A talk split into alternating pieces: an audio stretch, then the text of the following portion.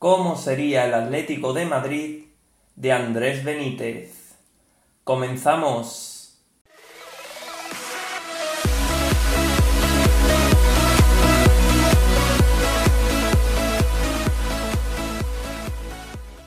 Muy buenas a todos, ¿qué tal estáis? Bienvenidos un día más a mi canal y en el vídeo de hoy volveré a ejercer de director deportivo para esta vez rearmar el Atlético de Madrid.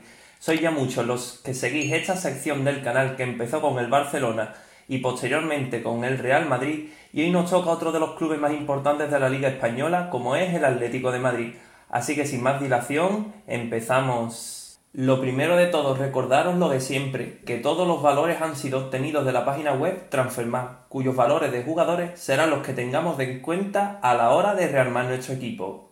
En cuanto a las bajas se refiere, creo que el Atlético de Madrid va a ser el equipo del que menos movimiento vamos a realizar a la hora de rearmar equipo.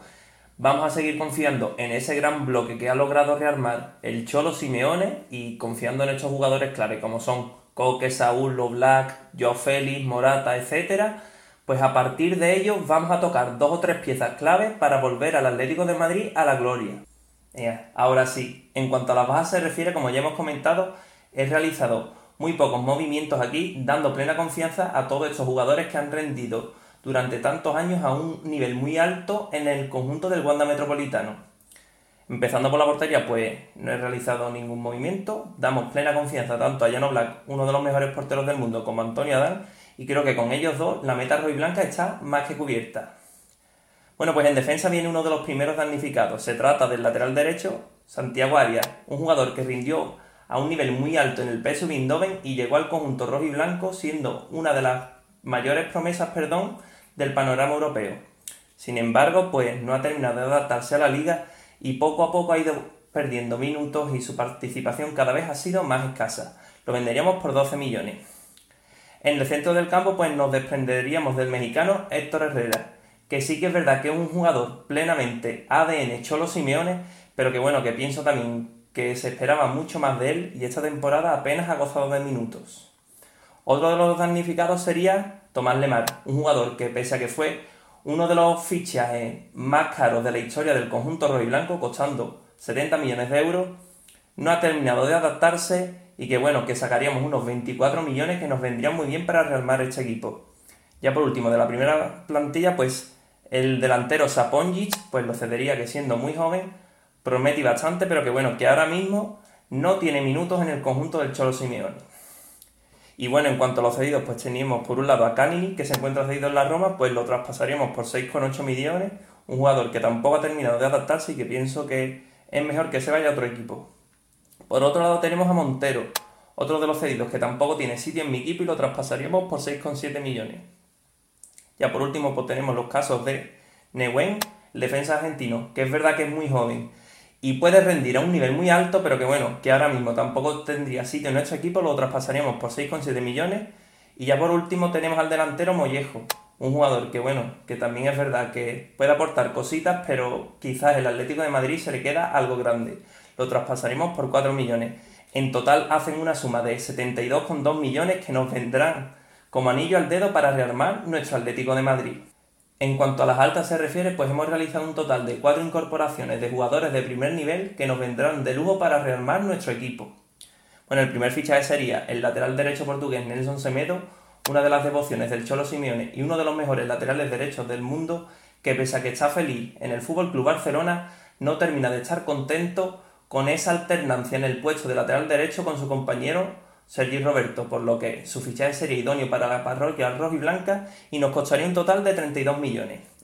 Bueno, pues en el centro del campo, como ya hemos comentado, no hemos realizado ninguna modificación y todo nuestro dinero iría destinado a la parte de ataque.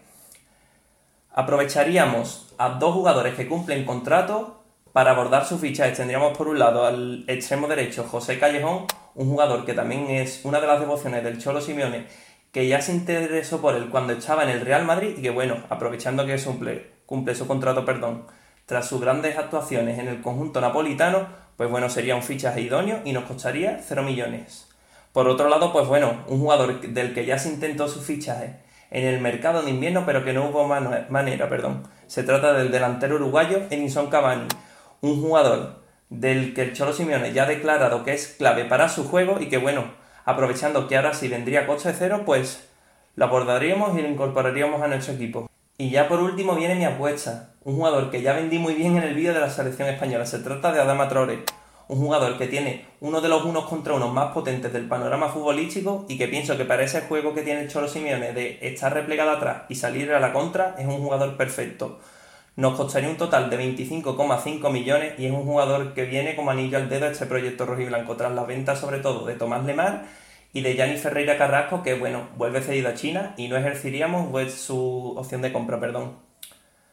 Todos estos fichajes hacen un total de 57,5 millones y bueno, hemos conseguido mejorar esas posiciones delicadas del proyecto rojo y blanco y que bueno, con estos fichajes el Atlético vuelve a tener jugadores de primer nivel en todos sus puestos y puede aspirar a todo. Si queréis, vamos a verlo ahora sobre el verde. Bueno, pues sobre el verde el equipo quedaría así. Nos serviríamos del clásico 4-4-2 que utiliza el Cholo Simeone para sus partidos y bueno, aprovecharíamos esta gran amplitud de plantilla que tiene el Atlético de Madrid con todos sus puestos doblados para optar a todos los títulos.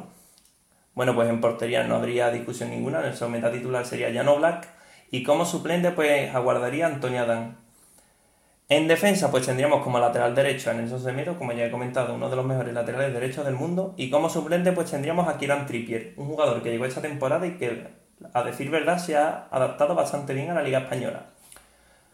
Como centrales pues tendríamos por un lado a Felipe, uno de las auténticas revelaciones de la liga y que se ha erigido como el auténtico líder rojo y blanco, y a su lado pues tendríamos a José María Jiménez, un jugador que llegó como promesa y lleva ya muchísimos años rindiendo muy bien en el conjunto rojo y blanco. Como suplentes tendríamos por un lado a Stefan Savic, un jugador que cada vez que sale lo hace bastante bien, y a su lado Mario Hermoso, un jugador que creo que en esta segunda temporada puede alcanzar esas exigencias que se le pedían.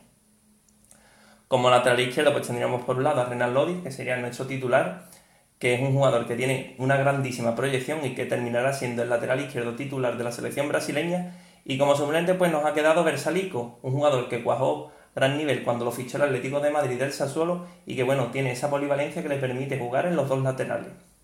Bueno, pues en el centro del campo nuestro doble pivote estaría conformado por un lado por Tomás Partey, un jugador que esta temporada ha terminado de explotar del todo y se ha erigido como uno de los auténticos líderes del conjunto rojiblanco. A su lado, pues bueno, tendríamos a Coque Resurrección, no hace falta que os diga nada más de él, uno de los canteranos más importantes de la historia del Atlético de Madrid. Como suplente pues aguardaría Marcos Llorente, un jugador que pese al gran nivel que tiene en sus botas, había pasado esta temporada desapercibido y él solito se bastó para eliminar al Liverpool en aquella final de Anfield. Como interior izquierdo pues tendríamos por un lado a Vitolo, un jugador que personalmente me gusta bastante y que es una pena que todas esas lesiones que ha tenido le han cortado su proyección. Como suplente pues tendríamos a Correa, un jugador que siempre ha sido importantísimo para el Cholo y es uno de los mejores revulsivos de la liga. Como interiores derechos pues tendríamos por un lado a Adama Traoré, que sería titular en nuestro equipo, como os he dicho, uno de los mejores unos contra unos del panorama futbolístico, y como suplente pues aguardaría a José Callejón, un jugador que puede actuar también en las dos bandas y ese uno contra uno y esa gran velocidad que sigue teniendo a sus botas, pese a su veteranía, puede venirle genial al conjunto rojo y blanco. Y bueno, el jugador que nos faltaría sería Saúl Níguez, uno de los auténticos estandartes de este equipo y que no le hemos colocado en ninguna posición debido a su polivalencia. Es un jugador que puede actuar en todas las partes del centro del campo y que incluso esta temporada lo hemos visto en muchas ocasiones jugar de lateral izquierdo. En principio sería nuestro interior derecho, pero como ya os he comentado, puede actuar en muchísimos puestos.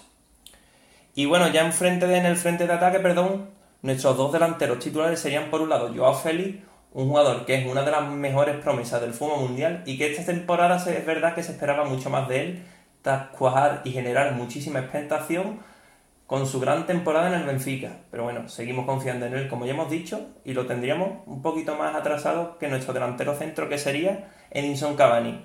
Un jugador que, al igual que hemos hablado antes de Gómez, no hace falta que diga nada más de él. Un jugador, un auténtico rematador que viene de perlas para el Cholo Simeone que sí que es verdad que se lleva echando de menos ese tipo de jugador desde la venta de Radamel Falcao y que es un jugador que le vendría de perlas. Como suplente pues tendríamos la dupla Álvaro Morata y Diego Costa, dos jugadores que se han ganado ya un hueco en los corazones de la afición roja y blanca y que bueno, en esas segundas partes y además viendo la gran cantidad de partidos que tendrá el conjunto rojo y blanco pueden ser auténticos revulsivos para levantar estos partidos. Y hasta aquí el vídeo de hoy. espero que este vídeo os haya gustado muchísimo y ya sabéis, dejadme en los comentarios tanto qué fichas haríais vosotros como qué alineación pondríais.